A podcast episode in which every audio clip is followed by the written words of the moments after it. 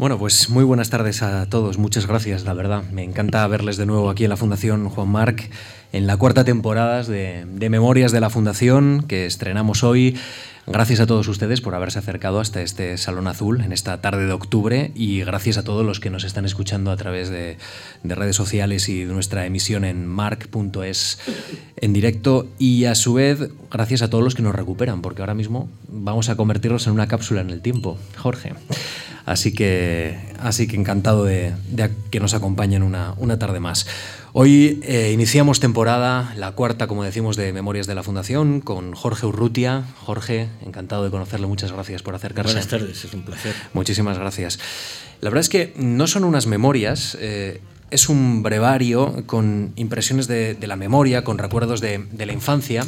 Si ustedes eh, disfrutan de esta conversación, les invito a que se acerquen a, al kiosco y, y recuperen este eh, de una edad tal vez nunca vivida. Jorge Urrutia nos va a ayudar mucho a, encauzar esta conversación esta tarde en la, en la Fundación y, quizá puede ser esa, esa senda de baldosas amarillas que nos lleva a Oz a, una parte de la conversación, una parte de su memoria, pero también a la parte de, la memoria de, la Fundación y de, de este país.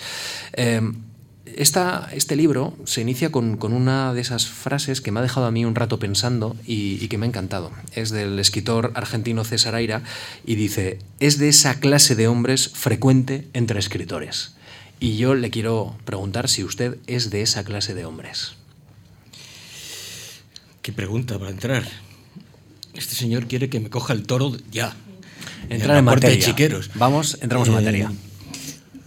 Yo no sé si soy de esa clase de hombres. Eh, sí es verdad que soy eh, una persona reconcentrada. Uh -huh. Es todo lo que puedo decir. ¿no? ¿En qué sentido? Pues en el sentido de que eh, soy muy, muy reflexivo. Soy muy reflexivo, hablo mucho, pero hablo como esos niños que cuando llega el padre a casa y empiezan a hablarle, a contarle cosas, a contarle cosas, a contarle cosas. Y lo que ocurre es que han roto con la pelota una ventana y lo mejor es hablar para que el padre nunca pregunte qué ha pasado con la ventana, ¿verdad? ¿Eh? O sea que, el, como sabemos, ¿no? los periodistas saben muy bien, eh, la, el exceso de información es siempre desinformación. Sí, exceso de verborrea. De esto sabemos mucho, la verdad. Pero aquí vamos a intentar hablar con sentido y, y, desde luego con significado. Utiliza una imagen de Miguel Hernández para simbolizar el paso del tiempo muy potente eh, en este libro. Dice, se está poniendo el tiempo amarillo sobre mi fotografía. Y en una semana, Jorge, usted prácticamente una semana, dicta su última clase en la Carlos III. Eh, ¿A usted también se le está poniendo el tiempo amarillo sobre su fotografía? ¿Eso usted lo siente? Mm, bueno, es posible que yo lo sienta y que lo sientan algunas personas que están aquí, otras no, porque uh -huh. los jóvenes ya no saben lo que es el tiempo amarillo en la fotografía, ¿verdad? Uh -huh. eh, bueno, no lo sé. Mi padre decía, y mi padre es, fue una persona muy importante en mi vida, mi padre decía que cuando uno mira alrededor, y todo le parece mal, lo mejor es callarse porque está uno envejeciendo. Eh, entonces, a mí me empieza a ocurrir eso, ¿no? Uh -huh. No digo ya en política, esto ya el colmo, pero sí, empieza uno a mirar alrededor y dice, ¡puf, qué, qué mal está todo! Mala señal. Uh -huh. ¿Cómo, ¿Cómo, acepta usted el paso del tiempo? Bueno, eh, hoy que estamos a 17, uh -huh. sí, hace tres días fue mi cumpleaños y cumplí 71 años espero que todos a coro, a coro digan, pues no lo parece. Claro. y pues, tengo la misma impresión que cuando cumplí 18. Yo creo que el paso del tiempo solo se nota en que duelen las rodillas al subir la escalera. Ah, eso está muy bien, ¿no? Entonces, está cargado de, de proyectos, de energía. Eso está muy bien. Sí, yo creo que no, no se puede uno parar. Uh -huh. Si se para, uno se cae. Uh -huh. y, y, ahora que, que, pase, que pase usted a ser catedrático emérito de la Carlos III, ¿qué planes tiene? ¿Qué, qué quiere hacer? Pues eh, exactamente lo mismo que antes, levantarme a la misma hora, acostarme a la misma hora. ¿A qué hora se levanta? Bueno, ahora entre las seis y media, depende, seis y media, siete, ocho. ¿Está pronto para leer o para ir a prepararse para ir a para casa? Tener, eh, ahora para tener más tiempo de no hacer nada. No, no eh, yo soy tempranero, sí. Uh -huh. Eh, soy muy poco noctámbulo, en cambio. Uh -huh. Y hacer lo de, lo de, siempre, leer, escribir, ir al cine, siempre me ha gustado mucho el cine, ir sí. al teatro, siempre uh -huh. me ha gustado mucho el teatro. y ver series de televisión de policías y de tiros, son las que más me gustan. La televisión se ha hecho solamente para eso, todo lo demás es inútil. Y como el cine se ha hecho fundamentalmente para hacer películas del oeste, bueno, ahí ya estoy diciendo una butada. Y hacer más o menos lo mismo, salvo que no tengo el compromiso de tener que ir al aula unas cuantas veces a la semana, ¿verdad? Echará de menos a sus alumnos, seguro. Echo de menos a los alumnos, echo de menos a algunos alumnos. eh, porque hay, me, me, preguntaba antes que, que, en qué se notaba un poco el paso del tiempo. Bueno, pues un profesor nota el paso del tiempo en que a partir de un momento no hay complicidad con los estudiantes. Es decir, cuando hasta una edad determinada uno um, siente que hay complicidad con los estudiantes. Pero, pero llega un momento en el que ya se puede, si uno piensa que tiene esa complicidad, puede caer en el ridículo. Por eso me gustan tanto las clases de la Universidad de Mayores, claro. ¿Y esto por qué? Porque hay una diferencia generacional, hay claves que se escapan. Claro. Es un eso, diálogo complicado. Eso es como, como ligar con una chica de 20 años. Hay que explicarle todo. Claro, puede ser. Usted que tanto se ha preocupado por la semiótica, que ha sido uno de los primeros introductores de las relaciones entre el teatro, la literatura, el cine, la cultura, entiende que uno de los principales problemas a los que se enfrenta hoy la lengua son esos discursos que vacían el significado. Dice usted, discursos políticos. Creo que de esto va parte de su conferencia o, digamos, su última clase, ¿no? que, que dentro de una semana va a dictar en la Carlos III. ¿Qué está sucediendo en el discurso público, Jorge? Bueno, lo que ocurre es que estamos viviendo una, eh, una sociedad de la insignificancia, in-significancia, es decir, de la no significancia. Una, eh, una sociedad en la que se, lo que se defiende es lo que no tiene consistencia. -huh. Es decir, no es aquello de la sociedad del pelotazo, sino, fíjense, es la, la, eh, la defensa de la pornografía por encima del erotismo, por ejemplo. ¿No? Eso, es, muy claro. Es decir, se ha perdido el sentido del erotismo. Y el erotismo es fundamental en la cultura. Toda la poesía, toda la, la, poesía o la mejor poesía amorosa se basa en el erotismo, no en la pornografía. Recordemos los, los eh, trovadores. Uh -huh. ¿eh? Eh, recuerden ustedes, en, en, en, los trovadores medievales hay toda un, todo un recorrido, ¿no? un discurso, como se dice ahora. Un, un, recorrido por el que el trovador va alabando ciertas partes del cuerpo de la, de, de la mujer. Y el, la culminación es pasar la noche con la mujer en la cama sin tocarla. Claro, esto se, se dice ahora y dice, qué ridiculez. No, no, es que es el colmo del erotismo, es lo más maravilloso del mundo. Porque el, si el deseo se satisface, el deseo se acaba. Y lo importante es el deseo, no la consecución. Es esa tensión, eso es el erotismo. Bueno, pues la sociedad en sí es una sociedad que ha prescindido del erotismo para caer en la pornografía. Y, y, y eso sí que es culturalmente, me parece un desastre. Uh -huh. Porque eh, lo importante es la sugerencia, eh, el símbolo, eh, el suspiro. Lo terrible es la absoluta realidad, el grito. Eso es lo terrible. ¿no? Mm. Por eso el discurso político es un absoluto desastre, porque no hay nada detrás. Eh, no hay absoluta. Se está discutiendo, eh, eh, piensen ustedes en los discursos de los últimos meses, de los últimos 300 días. Nadie ha hablado de política. Nadie ha hablado de política. No digo ya de cultura, ¿eh? Sálvenos la divina providencia de esa palabra.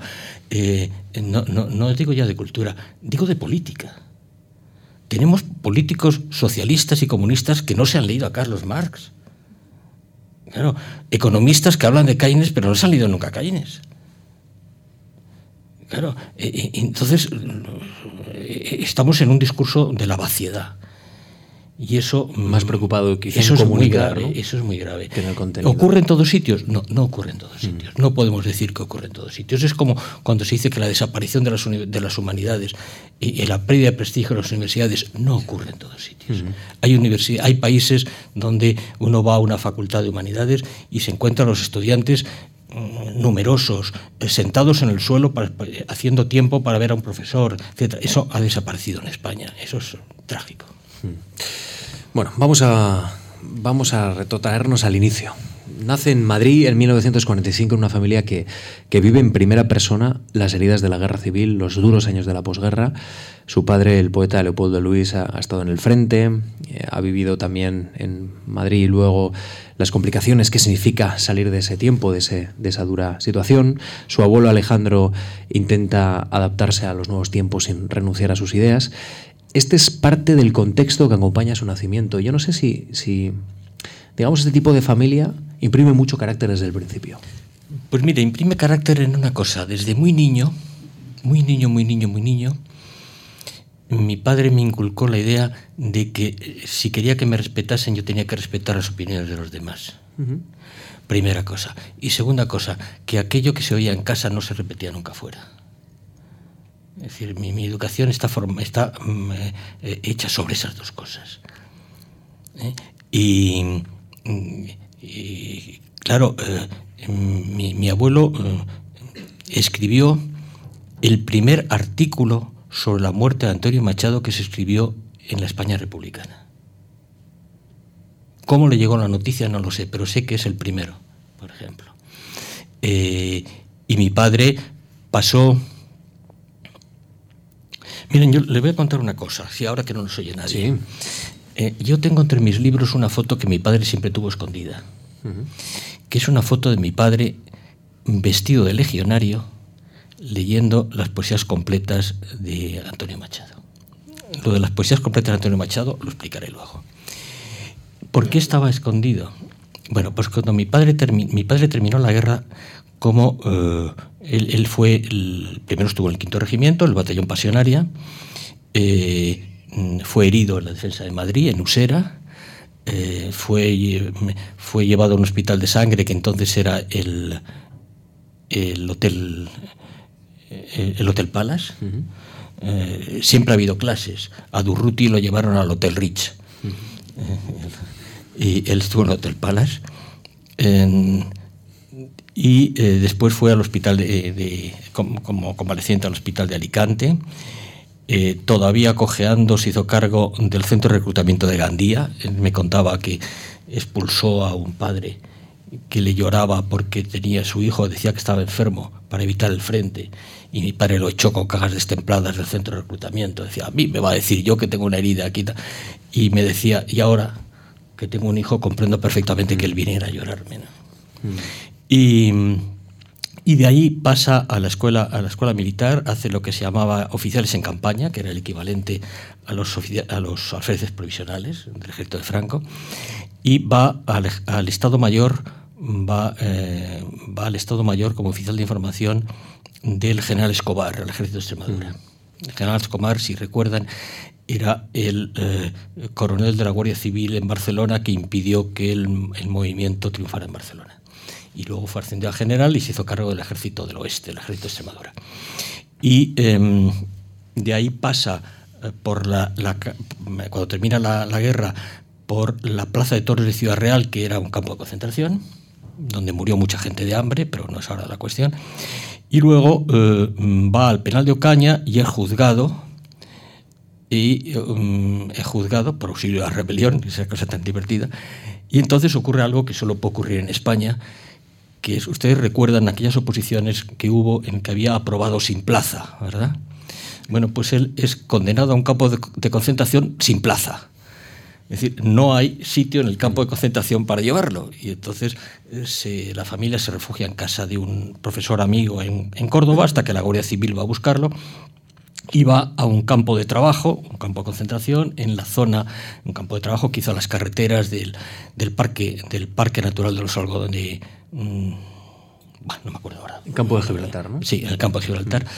Y en, hizo las carreteras interiores porque Franco temía, al empezar la guerra mundial, que eh, en, llegaran las, las, hubiera un desembarco inglés. Y entonces lo que hizo fue todo un sistema de fortificaciones y una carretera que pasaba detrás de las colinas para poder mover las tropas. Eso lo hicieron presos de, presos de guerra. ¿no? Y hizo eso, y cuando terminó, ya había terminado la guerra como capitán de Estado Mayor, eh, cuando terminó, resulta que como él no tenía 18 años cuando empezó la guerra, eh, él, tenía que repetir el servicio militar. no le valía el servicio militar. Franco aceptó mm, a los que habían estado en el ejército de la República que hubieran entrado en filas antes del 18 de julio. Los que entraron después del 18 de julio tuvieron, tenían que repetir el, el, em, el servicio militar y entonces llamaba la quinta que estaba al corriente y una quinta atrasada. Con lo cual, mm, y no había manera de trabajar. Entonces mi padre eh, se encontró con que, mm, con mis abuelos que no tenían ingresos, él era una boca más, que él tenía que resolver aquello y eh, eh, se fue voluntario a la Legión. Se fue a la Legión para poder, primero, tener un ingreso y, segundo, mm, no estar parado en Madrid sin poder hacer nada. Y entonces mi padre eh, mm, después con los años sintió eso vergonzante, porque pensó que si no se hubiera ido a la Legión, hubiera mm, entrado en un batallón de castigo y a lo mejor hubiera estado trabajando en el Valle de los Caídos. Y entonces lo sintió como una traición. Estuvo arrepentido toda su vida y esas fotos del legionario las tenía escondidas. Yo cuando murió mi padre saqué una de esas fotos y la puse entre los libros. Leopoldo de Luis, su padre, es una persona muy importante, desde luego, en, su vida y en su vocación poética, evidentemente, pero no sé si la única, porque leyendo el libro que he mencionado al inicio, eh, recuerda, por ejemplo, a su abuelo, siempre leyendo libros de madrugada, dice, desfasados, eh, como quien reivindica el valor de lo perecedero. Y, esa es otra imagen muy potente que, usted transmite, ¿no? La, de... Eh, eh, una persona que se revela ante el paso del tiempo gracias a, la lectura. Y, esto también me lleva a pensar qué importantes son los ejemplos cuando somos pequeños. El ejemplo del padre, el ejemplo del abuelo, que solo leyendo es un ejemplo. Sí, era un personaje fascinante. Era un ser, mi abuelo era un ser, mi abuelo paterno, un ser absolutamente inútil para la vida diaria, absolutamente inútil. Eh, eh, se había doctorado en Derecho con, con, Posada, con un krausista y esto, y, pero bueno, totalmente inútil, eh, pero que tenía sus manías, tenía sus manías y sus... Por ejemplo, él no consintió nunca que nadie le, le planchara los pantalones. Y se planchaba él siempre los pantalones todas las mañanas. Tenía dos pantalones, no tenía más que dos pantalones, y se planchaba automáticamente los pantalones. Y y claro, no tenía ya, no tenía libros, no tenía dinero, no tenía ingreso ninguno, fue depurado después de terminar la guerra, vivía de lo que los hijos le pasaban y eh, compraba libros en los kioscos de viejo. Mm. y compraba libros y luego los vendía para poder comprar otros. Pero claro, es natural, el precio siempre iba bajando, ¿no? Eh, siempre el dinero que tenía. Entonces un día él, mi, tío, mi tío José Luis estaba en la cárcel, en el penal de Burgos, y eh, eh, dormían en un dormitorio eh, mi tía y mi abuela, en otro pequeñito mi, mi, prima, y mi abuelo dormía en el comedor en una cama turca, en una cama turca, que bajaba después de la cena y se levantaba a las 5 de la mañana, 4 o 5 de la mañana, a leer a la luz de una vela porque había restricciones de luz. Y, leía lo que había podido comprar, pues sobre todo biología, pero biología, libros del 19 libros totalmente superados, pero lo que le importaba era leer, le daba igual lo que leyera. Y un día mi abuela le dijo, Alejandro, hace mucho tiempo que no echas las, las, sábanas a lavar. Y fue a cogerlas y la cama, la cama no tenía sábanas. Y es que las había empeñado para poder comprar un libro. ¿no? y usted en ese ambiente y en el liceo francés, en los primeros años, usted empieza a leer a Dickens, Pitágoras, Ulises, Don Quijote se empieza a encontrar con, con, clásicos de la literatura. Sobre todo con clásicos de la literatura francesa. y, y, ahí uno empieza a imitar a los que tiene más cerca, ¿no? Y usted empieza a entrar en un mundo increíble, nuevo, que para usted es muy importante. Eh, sí, claro, yo, yo fui... Vamos a ver, para los padres los hijos siempre leen poco. ¿eh? Y, pero yo leía, leía bastante, ¿no? Sí, leía bastante. Eh, y leía generalmente en la cama, con el libro en el suelo, y tiraba boca abajo, ¿no? En la, cama. Pero los clásicos no. tenía adaptaciones para niños de los clásicos, pero no necesariamente leía los clásicos. ¿no? Leía, devoraba, por ejemplo, las aventuras de Guillermo que supongo que alguien de la sala también los ha leído. ¿no? Eh, leía las aventuras de Guillermo. Leía Celia. porque mi, prima tenía los libros de Celia, y yo leía Celia, y leía Salgari, pero el Salgari eh, americano, el Salgari de la India y esto no me ha gustado nunca. Y el Salgari americano los devoraba, ¿no? El corsario, el corsario negro, eh, Yolanda, la hija del corsario negro, Morgan, que era el, el lugarteniente del, del, Corsario Negro, la toma de Maracaibo, todo eso lo leía. Y tengo, no, no, no lo tengo porque lo he perdido, pero porque hace unos años dije, bueno, a mí me gustaba tanto Salgari y voy a volverme a leer a Salgari, y me, ahora me parece insufrible, pero eh, entonces no. Y recuerdo muy bien que en uno de esos libros de, de, la americana, no sé si el del que se toma la toma de Maracaibo o algo así, en la edición que yo tenía había un capítulo que decía, este capítulo se ha suprimido porque está lleno de insultos a los españoles. Jorge, ¿cómo era de niño? ¿Qué carácter tenía? Bueno, no lo sé muy bien. Eh, yo le preguntaba a mi madre cuando era, cuando era pequeño que si era guapo o feo y me decía del montón. Y, no sé, no, era... No, fui travieso, sí, porque recuerdo que mi madre me pegaba con una zapatilla, o sea que debía ser... Pero no, no, era estudioso, sí. Usted Pero tampoco era extraordinariamente estudioso, es decir, para salir adelante. Hmm. Usted ha escrito, elegimos a los amigos, a los acompañantes de la vida. ¿Conserva muchos amigos de la infancia? No. No conservo muchos amigos de la infancia, no. Mis amigos son ya algunos.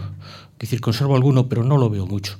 Conservo alguno, conservo a, Carlos Suárez, el director de cine y director de fotografía, el hermano de Gonzalo, y eh, Íñigo Sánchez Paños, que fue luego director de la Biblioteca Española en París, y, alguno más, pero no, no, no mucho más. ¿no?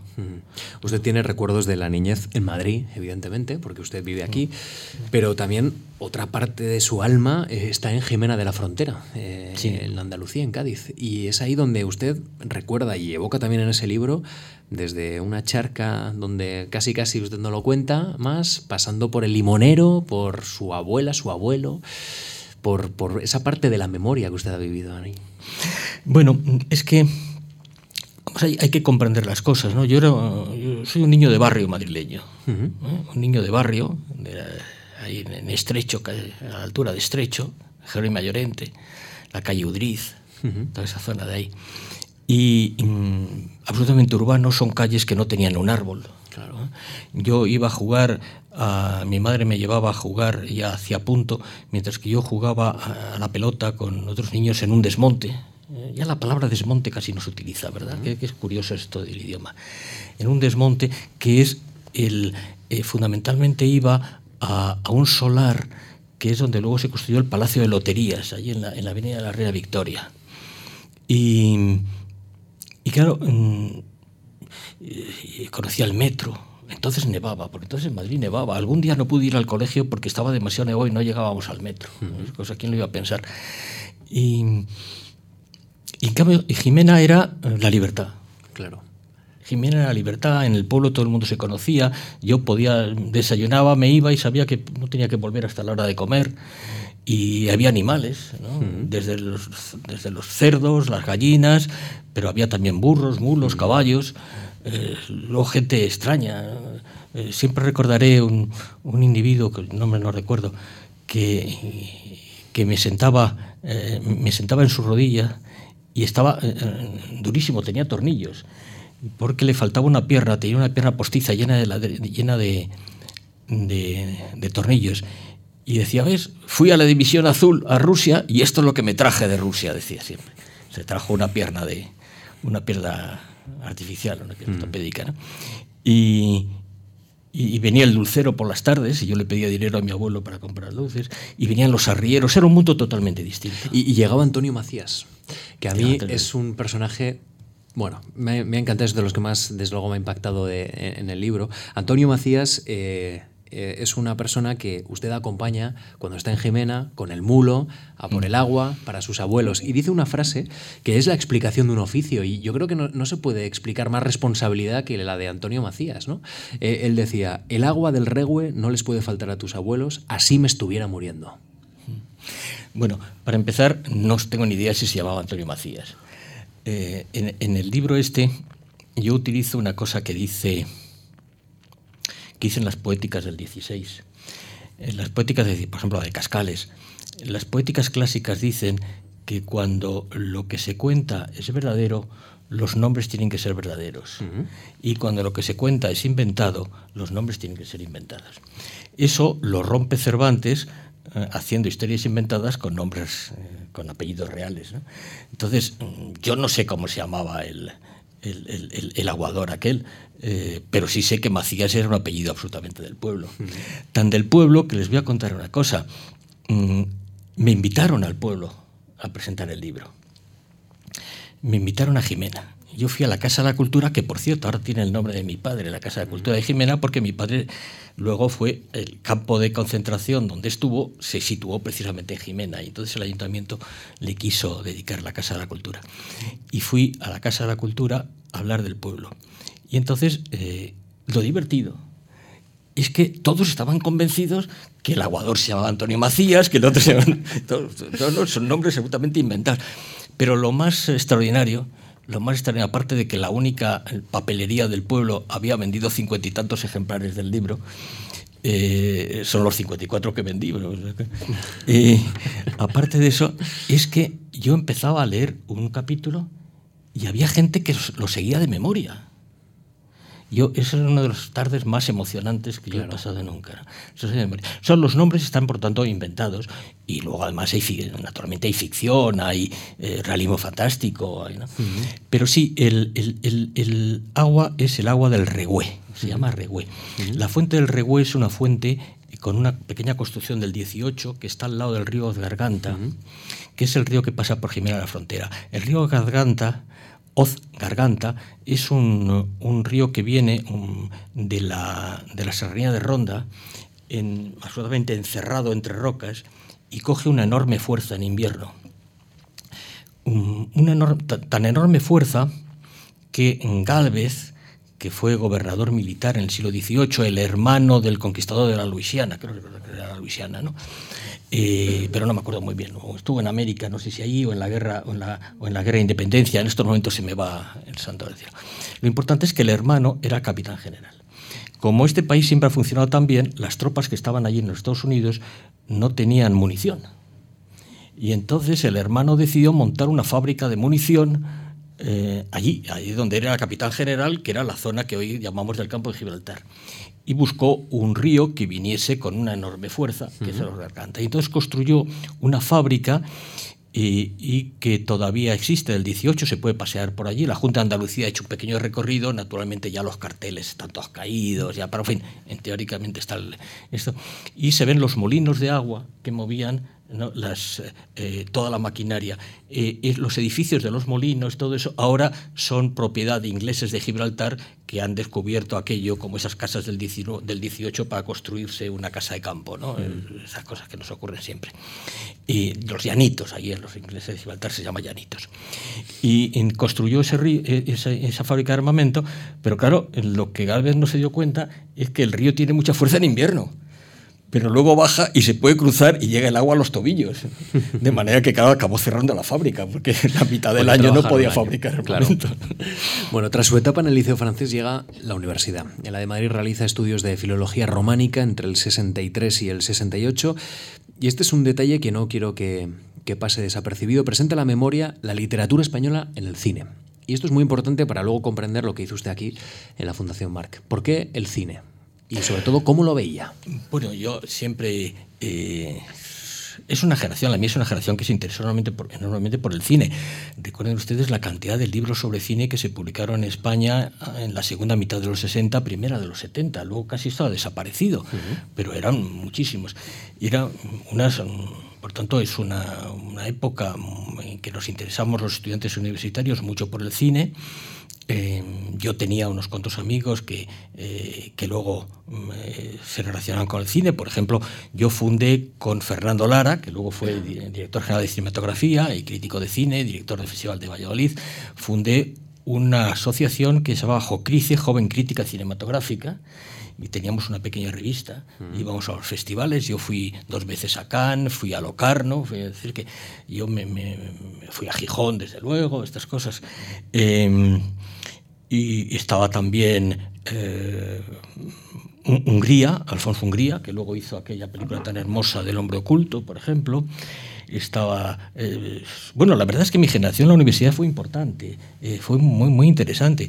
Estaba Rafael Feo, estaba Alfonso Hungría, estaba Manolo Rodríguez Rivero, el, colabora, el que hace esa página en Babelia todas las semanas. Eh, estaba eh, Francisco Marcos Marino, y catedrático en Estados Unidos. Estaba Juan Pablo Fusi, el, académico de la historia. Pepe Varela, el eh, director de la Fundación Ortega. Mm, la actriz Charo López, Charo López, que había empezado, hizo los, los comunes en, en, en, Salamanca, pero luego se casó con se me ha ido el santo cielo, da igual. Eso también es la vejez. Eh, eh, se casó y se vino aquí. Y, gracias a ella yo conocí a Carlos Saura, por ejemplo, y estas cosas. Era una generación muy interesante. Hicimos muchas cosas, hicimos, fue, es la, generación que rompió con el SEU en su momento, eh, que creó los, que rompió con el TEU, hizo un teatro universitario independiente, y que montamos cineclubs, etcétera. ¿no? ¿Y, nunca le tentó eh, hacer cine? Sí, sí, sí, claro, pero nunca me dieron dinero.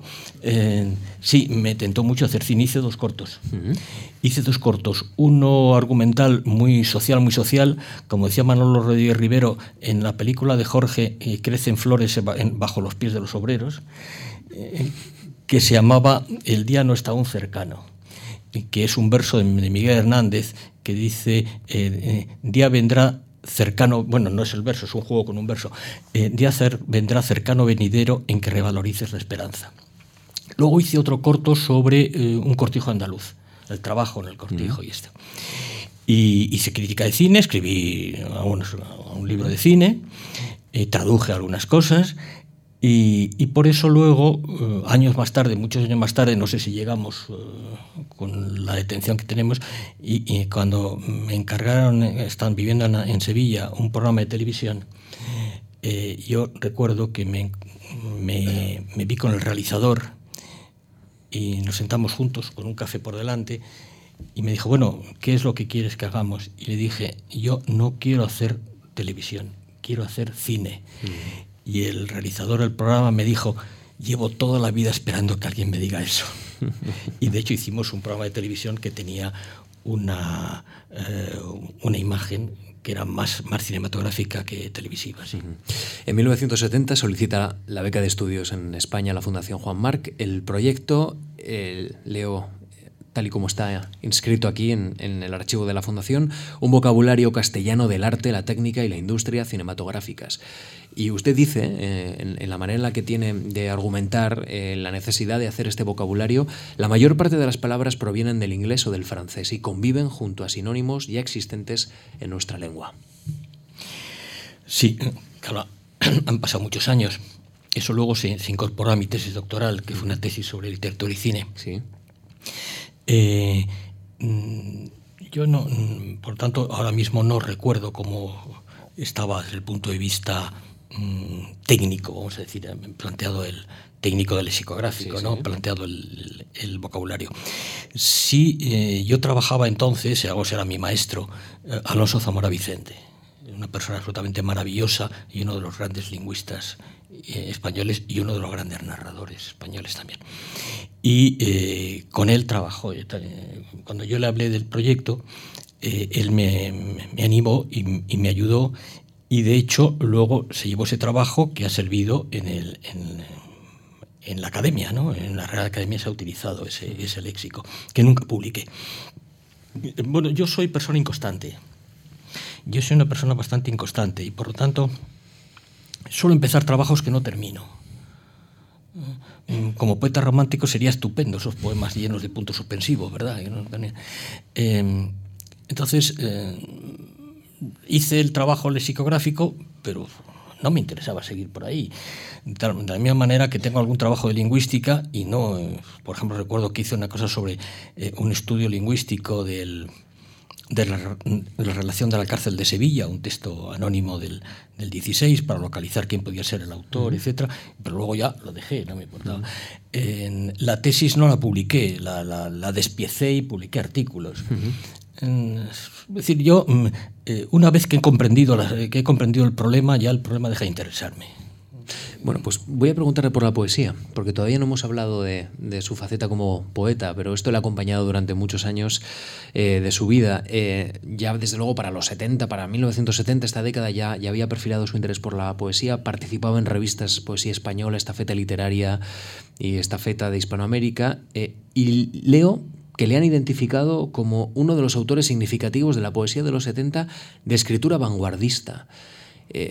¿Era muy complicado eh, en la expresión? ¿Cómo, cómo, por, qué, ¿Por qué intenta sondear la vanguardia, digámoslo así? Bueno, eso es, un poquito complicado y no me quiero extender. Eh, eh, lo primero que, hay que tener en cuenta es que yo, de manera no consciente, no digo inconsciente, pero digo no consciente, yo siento que tengo que construirme como poeta separándome de la obra de mi padre. Y de hecho es absolutamente diferente. No tiene nada que ver.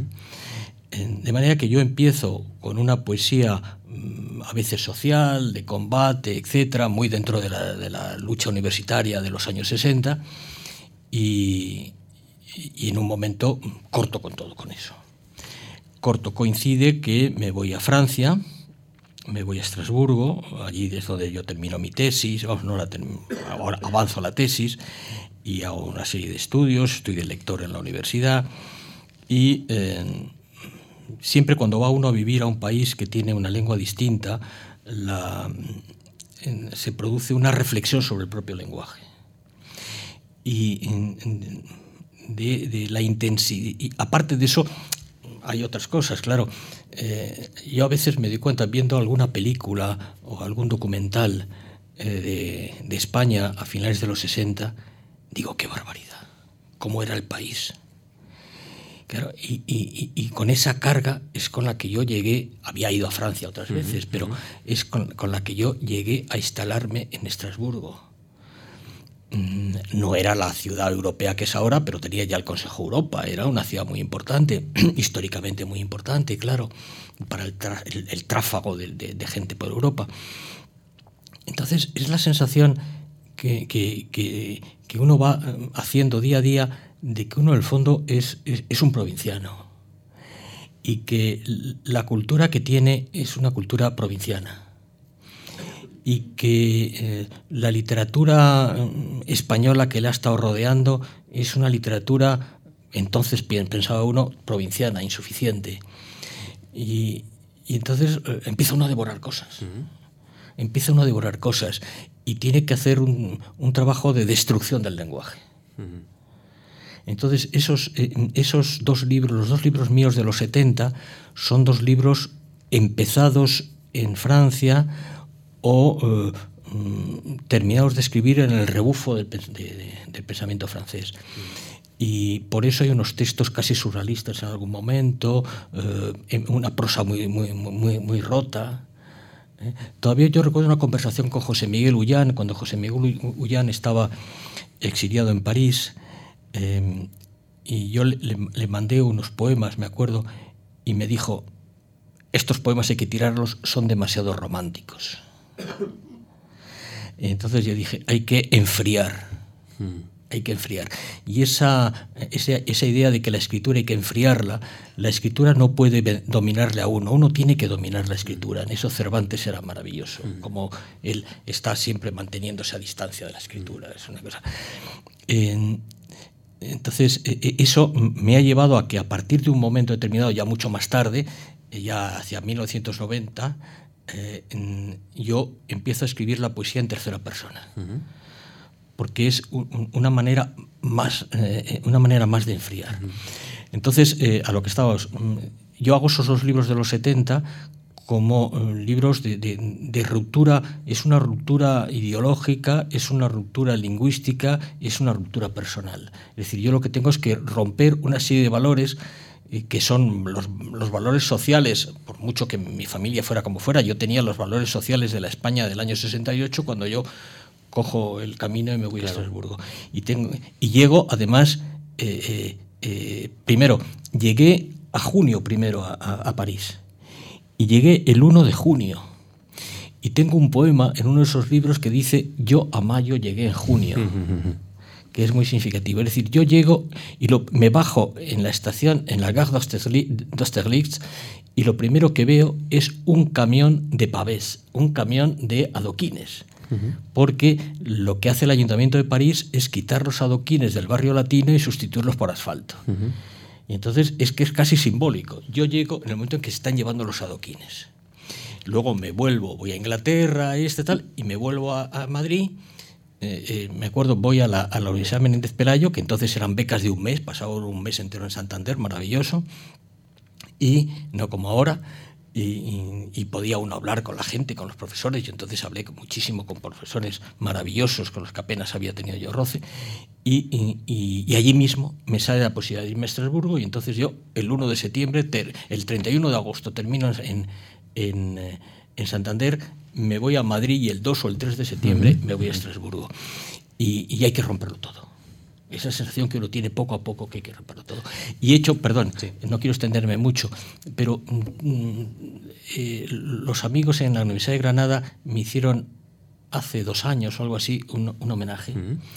y, entonces yo hice, eh, en, la, charra que yo di, lo que hice fue proyectar los libros que yo había comprado al llegar a Francia. Los libros los iba a comprar, iba diciendo, cuál, cuál fue mi ritmo en lectura, porque yo los libros entonces siempre los, los, firmaba y ponía la fecha. Y entonces lo fui buscando y pude reconstruir los libros que iba comprando. Mm. ¿Eh? Y entonces, eh, pues no sé, proyecté 50, 70 libros, no sé muy bien, y, y, está todo el pensamiento europeo del medio siglo, es lo que yo de repente descubrí al llegar a finales de los 60 a Francia. ¿no? Una buena oportunidad para evocar su obra poética es la antología que, se publica pronto, los 50 años de poesía española en, Jorge Urrutia o de Jorge Urrutia. Ah, cuando nos acercamos a su figura, eh, uno puede encontrar eh, su dimensión poética, ya lo hemos tocado, eh, la dimensión también universitaria, también lo hemos tocado en cierta forma, en, en su relación con la universidad, pero hay a caballo entre ambas una figura muy interesante que me ha llamado la atención y es que usted eh, es como un mediador entre grandes poetas españoles y el público en general. Usted ha facilitado ediciones importantes que se han leído mucho sobre poetas españoles y leo, por ejemplo, la obra poética de Miguel Hernández, la poesía de la Guerra Civil Española, Leopoldo de Luis, en resumen, su padre, Juan Ramón Jiménez, primeros poemas, una antología de, sus, sus principales obras. ¿Por qué ha sentido esa necesidad, digamos, de ser un enlace entre autores y público? Bueno, lo presenta usted de forma muy bonita. Eh, yo le iba a decir que es que he vivido de eso, es decir, que era mi profesión. ¿eh? Mi profesión era la, enseñanza de la literatura. Es verdad que he enseñado otras cosas, he enseñado cine, he enseñado teoría de la cultura. Eh, yo he, sido un hombre de suerte que siempre ha podido enseñar lo que le ha gustado hacer, porque yo fui catedrático muy joven y siempre pude, pude enseñar lo que, me, lo que se me apetecía pero en cualquier caso mm, sí eh, iba entendiendo que había que hacer estudios sobre los, poetas. Además, yo creo que toda, toda generación tiene que hacer una lectura de la, de la literatura. ¿eh? Y por tanto yo no creo que mis libros sobre Juan Ramón Jiménez, que probablemente es lo más importante de eso que he hecho, mm, vayan a durar más de una generación. No. Yo creo que he hecho la lectura que hoy hay que hacer de Juan Ramón Jiménez lo digo sin, sin, sin, rubor ninguno, creo que he hecho la lectura que hoy hay que hacer de Juan Ramón Jiménez. Pero mm, yo entiendo que tiene dos partes. La parte que a mí me interesa como, como escritor, eh, naturalmente, y la parte eh, que, que, le debo a la sociedad como profesor. ¿no? Y es lo que he hecho. Eso es mediar. Bueno, el profesor siempre es un mediador. El profesor es dos cosas, un mediador y un exhibicionista. Si el profesor no es exhibicionista, no es buen profesor. En su trayectoria, eh, además de, la parte poética y universitaria, figura un trabajo eh, que lo ocupa un poeta, podemos decir así, y no un técnico. De 2004 a 2009 fue director académico del Instituto Cervantes y de 2000 a 2002 dirigió el Cervantes de Lisboa. Mm. Qué ciudad, qué encantadora, qué bonita y, no sé, ¿qué, qué, huella le deja a usted una ciudad como, como estas características? Tan ibérica, pero tan diferentemente ibérica a nosotros. Por, Lisboa, por Lisboa hay, en Lisboa hay, o en la comprensión de Lisboa hay tres momentos. El primer momento, que es el que tiene normalmente un, un turista, es eh, una ciudad romántica, encantadora, eh, eh, llena de saudade. Sí. El segundo momento es cuando uno dice, si esto es una ruina, si las casas todas se están cayendo, uh -huh. pero si estas calles no hay quien transite por ellas, si, si está lleno de basura, si, es el segundo momento. Y el tercero es el que eh, cuando uno descubre que es una ciudad absolutamente maravillosa, entrañable, donde uno se asienta perfectamente eh, con, con un, una, uh, una, atmósfera personal. Yo, de los momentos más mejores de mi vida eran los domingos, yo estaba solo en Lisboa, los domingos por la tarde subía a, a, a la colina de San Jorge, al teatro, yo creo que era el Teatro Taborda, y el Teatro Taborda tenía detrás una pequeña, un pequeño barito con un, un césped, un césped que caía eh, sobre por la colina y dominaba todo el estuario del Tajo.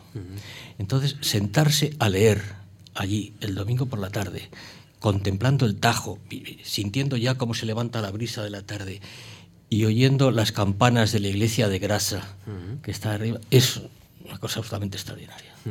Eh, ¿Sabe qué me llama la atención ahora de Lisboa? Es una ciudad de donde el gusto por los cafés eh, permanece intacto y es una ciudad muy literaria, mm. pero es una ciudad en la que ha convertido, por ejemplo, a uno de sus poetas más insignes en un icono pop. Pesó ahora mismo está sí. en camisetas, está por toda sí. la ciudad, es casi como un reclamo turístico, ¿no? Sí, sí. Y hay cierta habilidad en esto. Parece que ha tenido una viuda en vida, ¿verdad? Sí, sí, a mí me, me sorprende mucho cuando voy allí. Fíjense lo que han hecho con, lo que pretendieron hacer con, con Rafael Alberti, lo pusieron en camisetas, en vasos, estas cosas.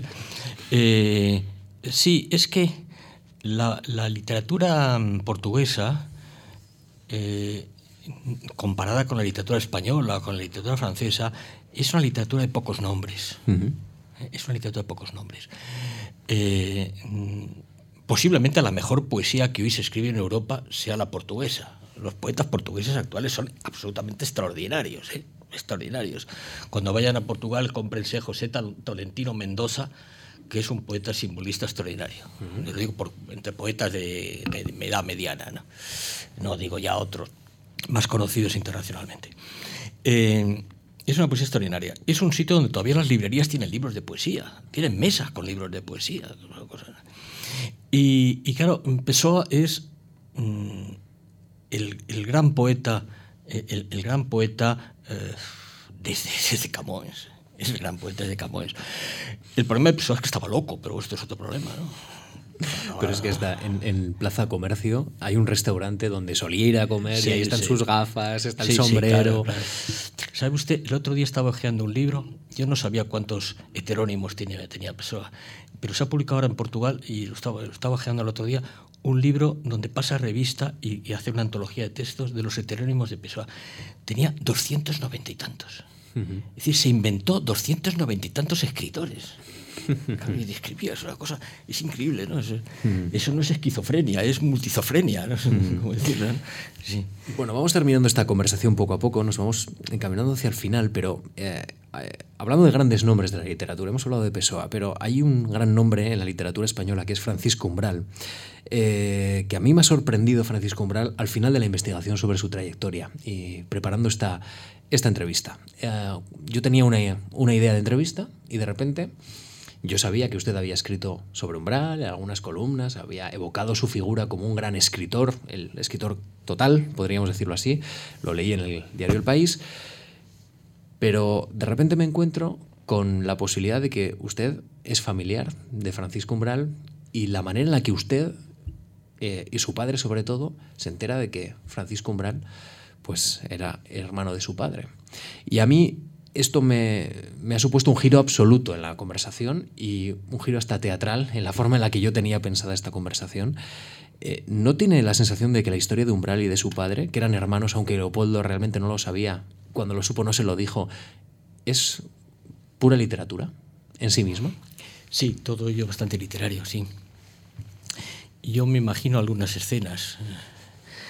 Claro, hay que poner antecedentes. Mm,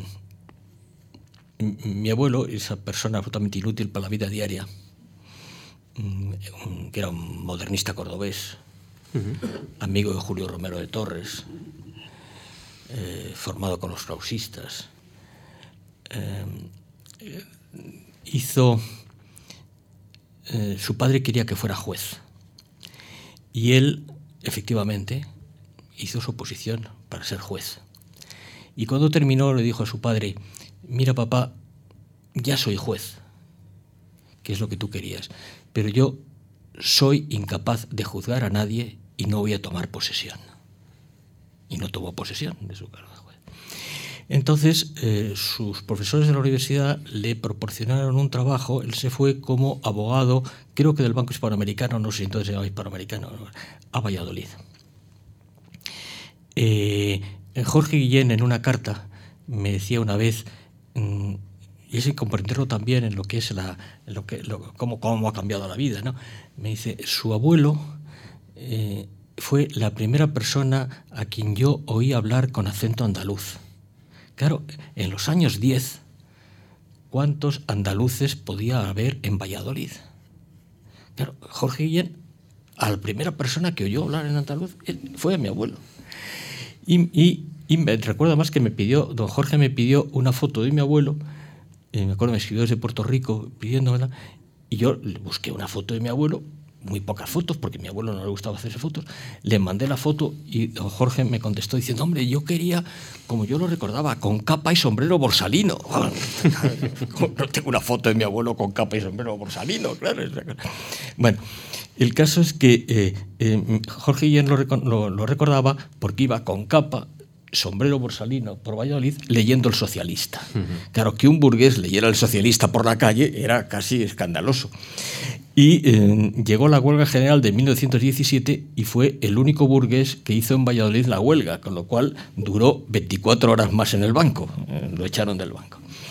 Mm, no sé en qué trabajó por entonces, pero mm, unos años más tarde murió mi bisabuelo eh, Román, que era el, el que estaba en Córdoba.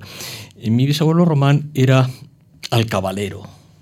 Es decir, cuando el Ministerio de Hacienda no cobraba directamente los impuestos, sino que los subastaba, él tenía una, empresa que eh, iba a las subastas y se llevaba la subasta de una parte de la provincia. Entonces, eh, él mm, por eso la familia, con ese apellido, se traslada a Córdoba.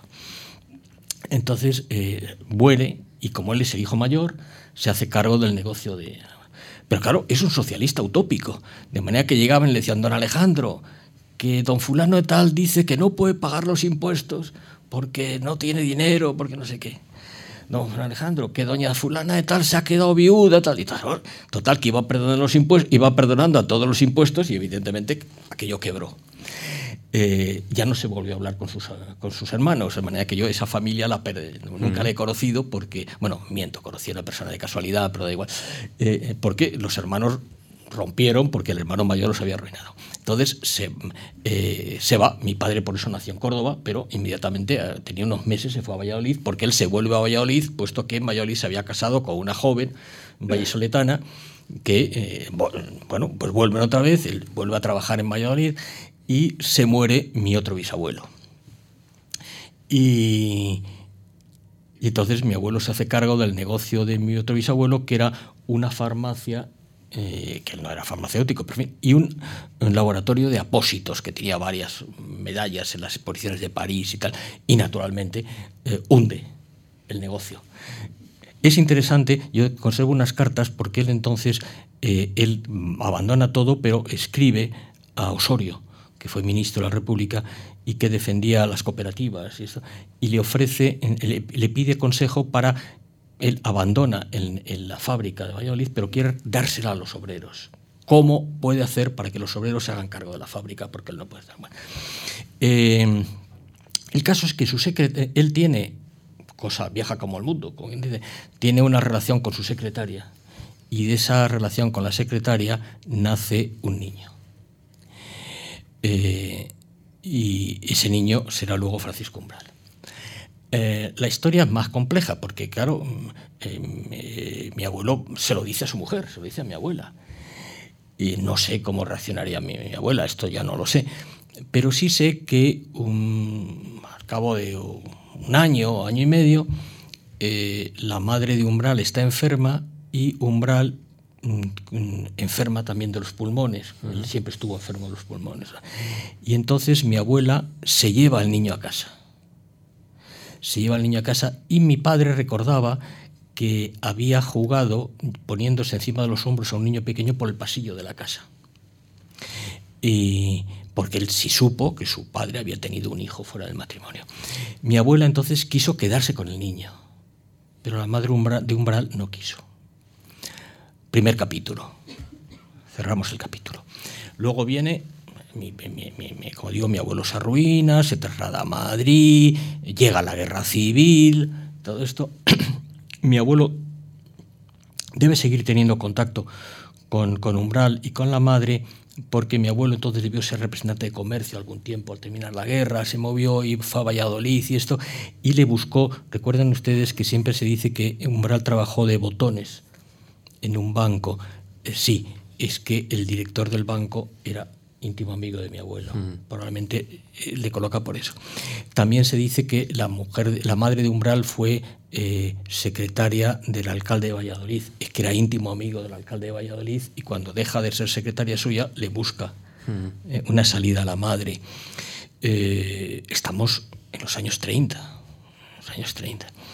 y luego ya no sé nada más. Creo algo tiene que haber eh, Umbral le dijo a Carmen Rigal una vez que él había visto a su padre en Madrid, pero tiene que ser muy temprano. Eh, mm, yo no, de eso no sé nada, eh, solo sé que la madre, antes de morir, le dice a, Umbral quién era su padre. hasta tal punto que, según la viuda de Umbral, España, Umbral publicó unos, unos primeros artículos que no están no sabemos, no tenemos, firmando su rutia. Y Umbral se llama, como ustedes saben, Francisco Alejandro, es decir, el segundo nombre es el nombre de mi abuelo. Eh, el padre de eh, mi abuelo muere el año 54, eh, por lo tanto Umbral como escritor no existía. Umbral no existía. Y ya está. Umbral sabe quién es, quién es su padre. Pero, y, mi padre sabe que su padre ha tenido un hijo fuera del matrimonio, nada más. Eh, muchos años más tarde, cuando digo muchos años más tarde, eh, es después de la muerte de mi madre, que mi padre pasó una temporada viviendo en casa conmigo, eh, yo compro la biografía no autorizada de Umbral. Y mi padre me dice, ¿me puedo llevar este libro para leerlo? Y digo, sí, claro, yo no lo había leído. Entonces me lo coge de mi mesa, se lo lleva y viene un día absolutamente traspuesto, pálido, pálido como el mármol. Y entonces me dice, tú sabes que mi padre tuvo un hijo. digo, sí, tú no me lo habías dicho, pero me lo había dicho mamá, que lo sabía. Dice, bueno, es que me acabo de dar cuenta que ese hijo es Paco Umbral. Y entonces se quedó, mi padre se quedó muy mal. Se quedó muy mal. Y yo le dije, papá, pues tienes que ir a hablar con él. Llámale y habláis con él. Y dice, no, no, bueno, mi padre era una persona de, trato exquisito que hacía cualquier cosa por no molestar a nadie. Dijo, no, porque Paco lo sabe seguro. Y si él no me ha dicho nada, yo tengo que respetar eso. Entonces yo ya supe eso. Eh, y entonces él volvió otra vez a recordar, yo he estado con ese niño, yo he jugado con él, todas estas cosas. Eh, cuando muere mi padre, mm, bueno, yo con Paco Umbral siempre he mucha relación, mucha relación, mucha, mucha relación, pero yo no sabía que era mi tío.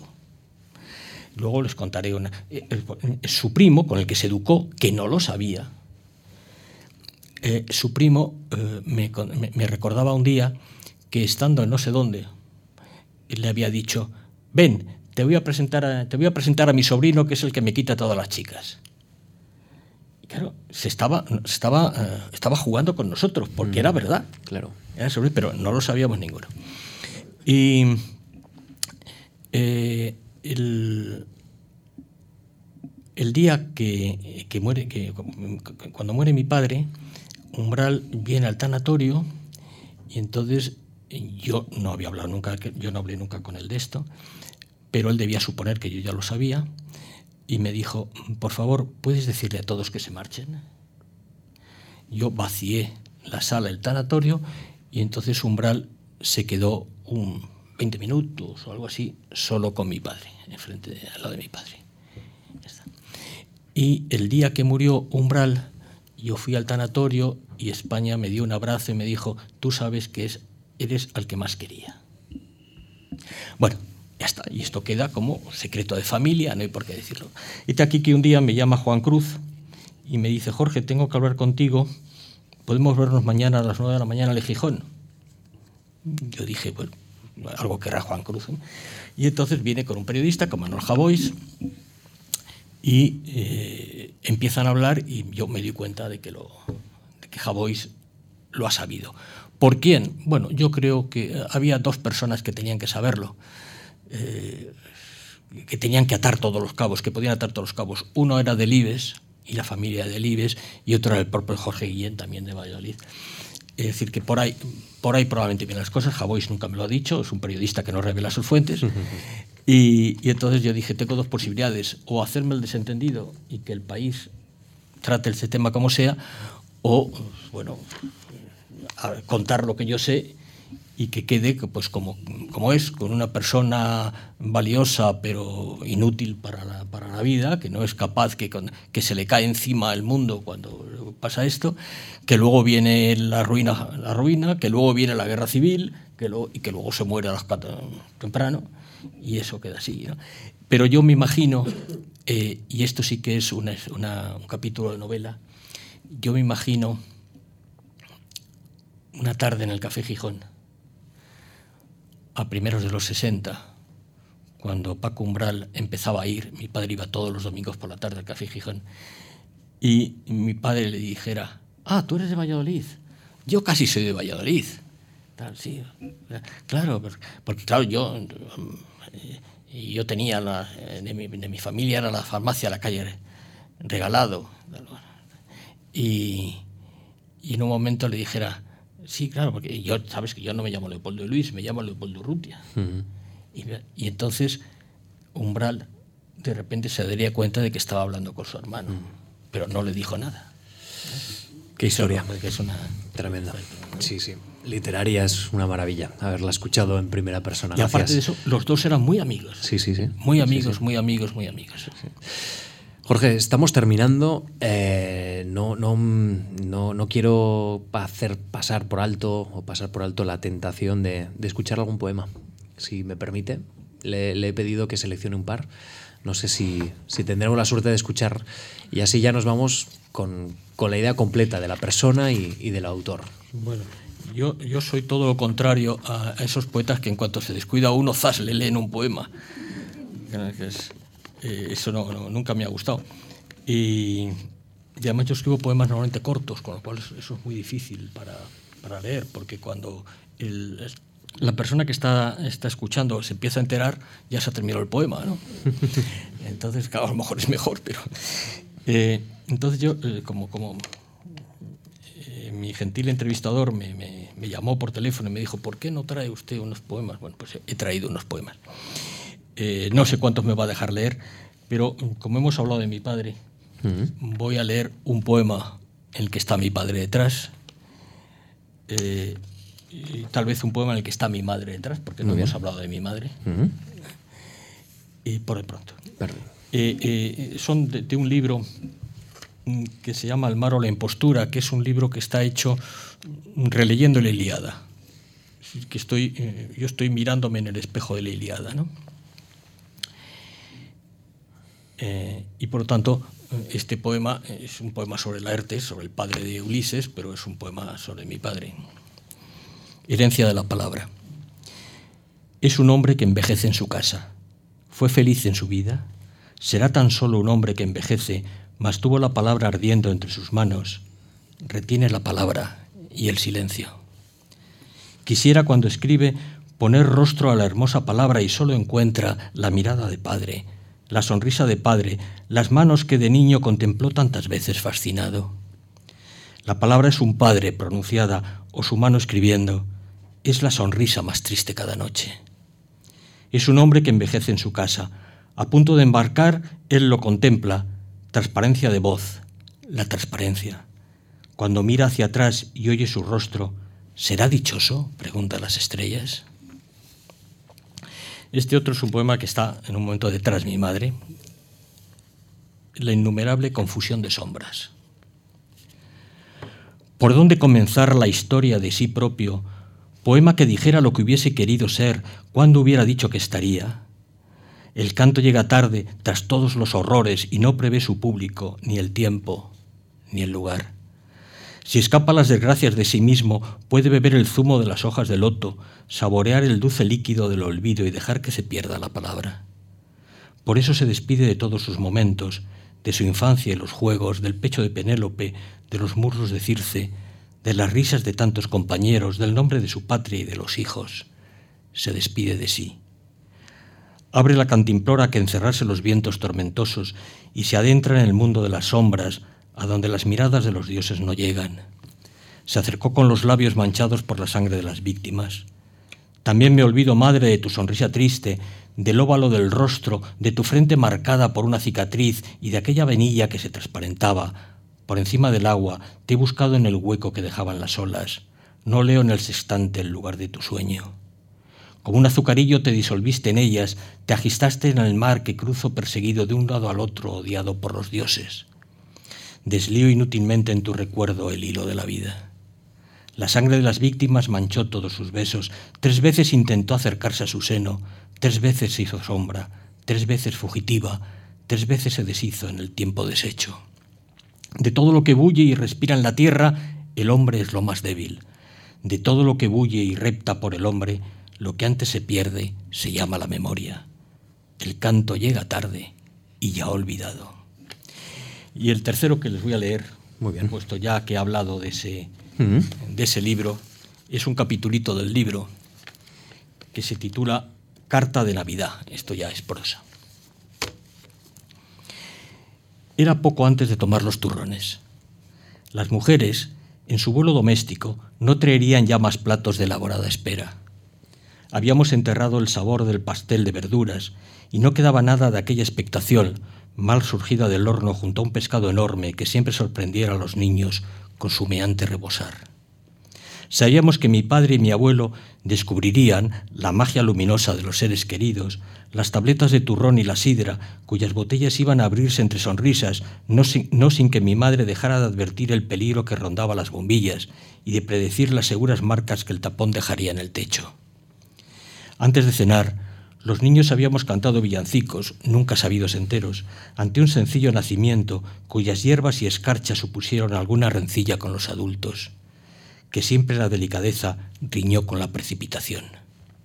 Unas manos sabias y enrojecidas, ganchos de vida y hueso, cubrían las ventanas con una manta que, que conociera batallas de frío y de miedos, dulce y cálido abrazo de techos, manos y lanas, de alientos y de brazos.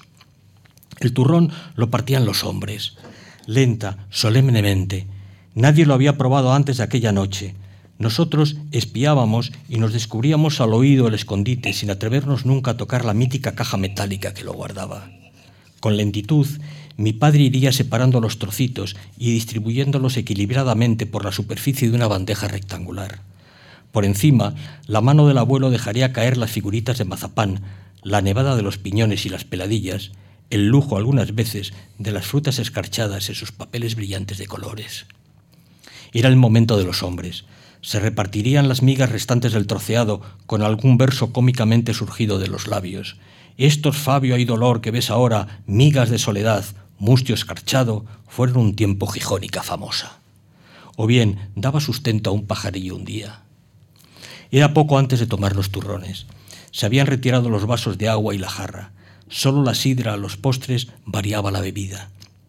Era el momento de los hombres. Mi tía, delicadamente masculina, se levantaba en silencio. Su peinado, una rueda. Volvía enseguida desde el fondo oscuro del pasillo con una carta hermosa como un bosque ofrecido. La leía de pie y sus palabras resbalaban por encima de nuestras cabezas. Cada uno recibía su frase cariñosa, el recuerdo, la observación oportuna en las líneas contadas. En torno de la mesa, la hija, los padres, los hermanos, el sobrino, escuchaban en devoto silencio, como una oración de esperanza, la palabra que leía con lágrimas y sonrisas la esposa de voz segura. un racionado verbo escrito en una celda del penal de Burgos, imagen imposible de esta noche, soplo también político que huía de la muerte. Eran así las nochebuenas, las dulces nochebuenas de mi infancia. La encía se quebraba poco después en los turrones. Muchas gracias.